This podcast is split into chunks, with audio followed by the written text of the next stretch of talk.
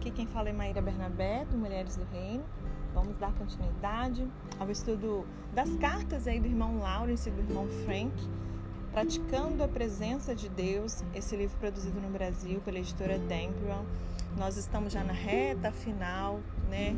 Aprendemos muito com esses homens, coisas muito simples, nada muito elaborado, extraordinário no sentido né, de feitos da nossa parte, são coisas muito simples, mas que realmente alcançam resultados extraordinários, porque não tem como ser diferente, né, gente? Nós estarmos conscientes dessa presença, desfrutando da presença de Deus e não ter um resultado extraordinário, não é mesmo? Ele traz agora uma carta de 12 de outubro de 1688, um conselho a um soldado. Ele diz assim: Eu li a carta sobre seu filho, o problema que ele enfrenta no exército o acidente que ele sofreu e a preocupação que você tem com ele. Nós temos um Deus que é infinitamente gracioso e que conhece todos os seus desejos, os nossos desejos. E pode ser que você não, não, não tenha nenhum filho, pode ser que você não tenha nenhum filho no exército, mas essa verdade que ele disse para este pai, com relação ao seu filho que enfrentou esse acidente, a preocupação que esse pai está tá tendo com esse soldado, né, ali no exército. Entenda que esse mesmo Deus que ele menciona aqui é o Deus que nos assiste. Talvez você tenha algum parente que está doente, até mesmo atingido por essa pandemia, talvez esteja internado com Covid, talvez você, como eu, já perdeu alguém, um ente querido, um amigo, um familiar mas nós precisamos trazer a memória que nos dá esperança. Lembrando que nós temos um Deus que é infinitamente gracioso e que conhece todos os nossos desejos. Ele diz assim: Eu sempre pensei que ele reduziria você ao máximo, porque o Senhor veio a nós nesses termos, em seu tempo e quando nós menos esperávamos. Ora, qual deve ser a sua atitude? Como reagir ao Senhor quando ele traz coisas como essa sobre nós. Como deve esperar nele agora mais do que nunca?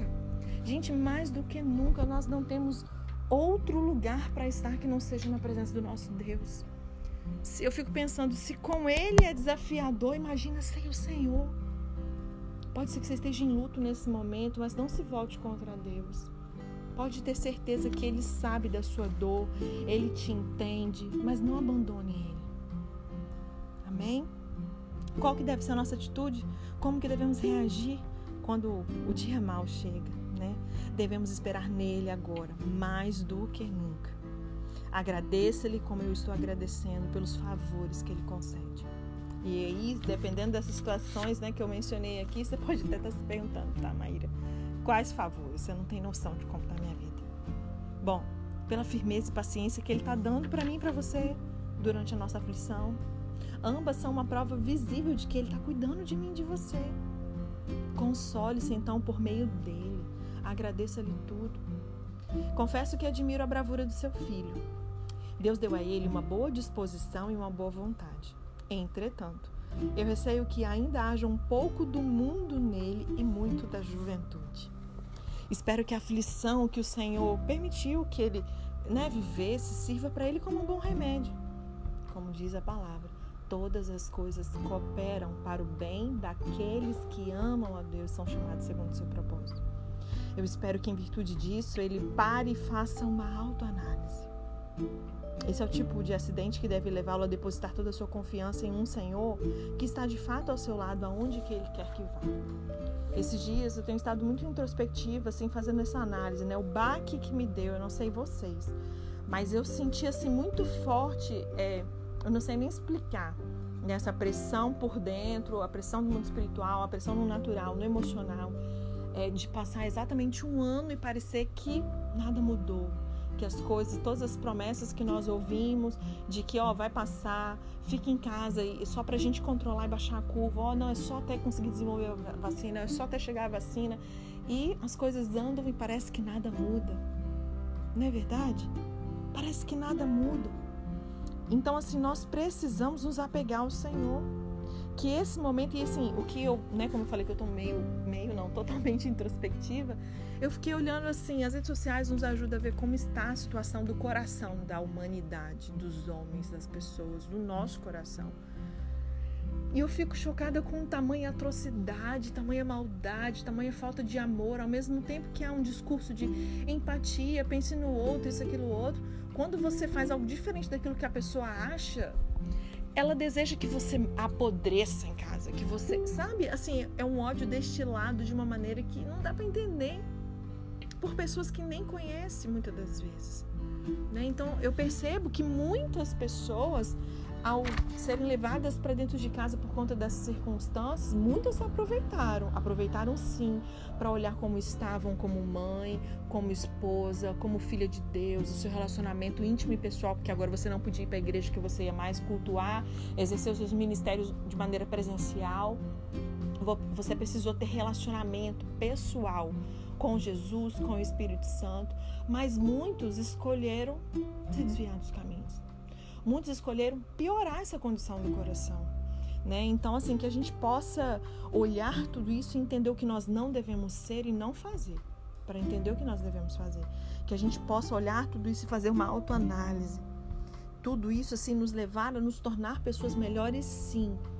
Se a gente olha para a humanidade, a gente vê que não tem jeito, mas pelo menos nós, no individual, ainda que o outro não faça, que a gente faça essa autoanálise e que a gente se aproxime mais de Deus, porque só assim a gente vai conseguir vencer e melhorar.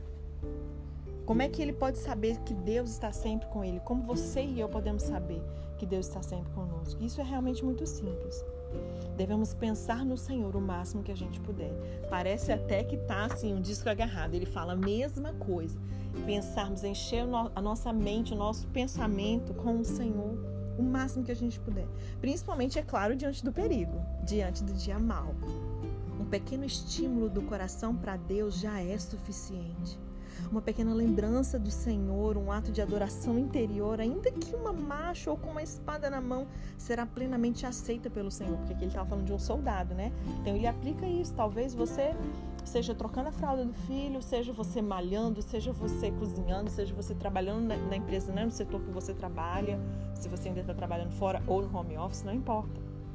Mas essa pequena lembrança do Senhor, esse ato interno de adoração, fazendo tudo como que para o Senhor, o Senhor ele aceita isso. E longe de depreciar a coragem de um soldado em situações de perigo, esses breves momentos na presença do Senhor vão nos fortalecer. Portanto, que esse jovem, ele concentre a sua mente em Deus o máximo que puder e que eu e você façamos o. Ele pode habituar-se a, a este simples exército, este pequeno, porém santo exército, pouco a pouco. Ninguém vai perceber. E nada é mais fácil do que repetir essas pequenas adorações internas intermitentemente ao longo de todo o dia. Eu tenho fé de que Deus irá ajudar o seu filho e a você também. E aí ele continua falando sobre ser chamando, é, chamando de volta essa mente distraída. Ele já mencionou aqui algumas vezes, é algo que vai acontecer no começo e no decorrer do passado tempo. Isso vai continuar acontecendo também. Não é que você vira um super-homem, super-mulher que agora eu só penso. Ai, tem quase cheiro de nuvem, porque tem gente que é tão santo que eu não sei nem como é que não foi arrebatado ainda, não tem? A pessoa não tem limitações, não erra, não peca, né? Não é o caso.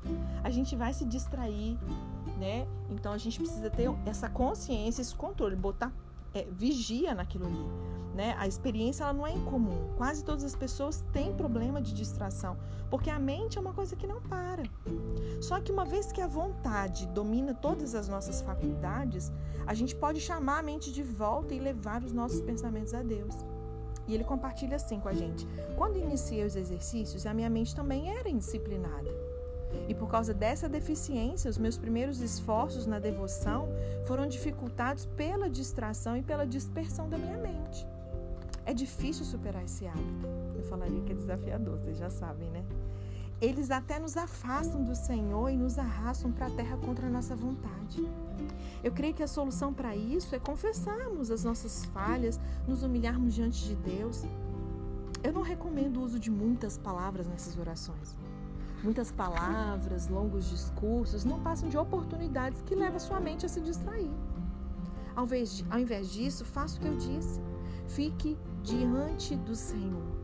Permaneça em sua presença como um homem pobre que se senta no portão de um rico e fica ali à espera dele, sabe? Faça com que a sua ocupação seja concentrar a sua mente na presença do Senhor. eu falo muito a seguinte expressão: consciência da presença. Se por vezes a sua mente se distrair ou se afastar dessa presença, não se perturbe ou inquiete. A perturbação e a inquietação, elas mais servem para nos desviar, desviar nossa mente de Deus do que para a gente recompor. É a vontade que deve trazer a mente de volta, um posicionamento com tranquilidade. Se você perseverar nisso, o Senhor tem piedade, Ele te ajuda, existe uma graça para nos assistir. Uma maneira da gente recompor a mente com facilidade nos momentos de oração, que eu acho que é o momento que a mente mais divaga, o momento que você pega a Bíblia para ler e no momento que você para para orar. A mente vai, nossa, lembra de coisas, meu Deus do céu, né? Então, é você, em primeiro lugar, preservá-la com tranquilidade e impedir que ela vá muito longe. Viu que ela começou a se distanciar atrás, ela de volta. Mantenha ela estritamente na presença de Deus ao longo de cada dia. Habitue-se a voltar a sua mente para o Senhor com frequência. E aí, à medida que isso for se tornando um hábito, você achará fácil manter a sua mente calma nesses momentos de oração e trazê-la de volta quando ela estiver distraída. Então, que a gente comece a praticar esses exercícios com seriedade. E eu quero te convidar também a orar uns pelos outros, umas pelas outras. Amém? Deus te abençoe e até amanhã.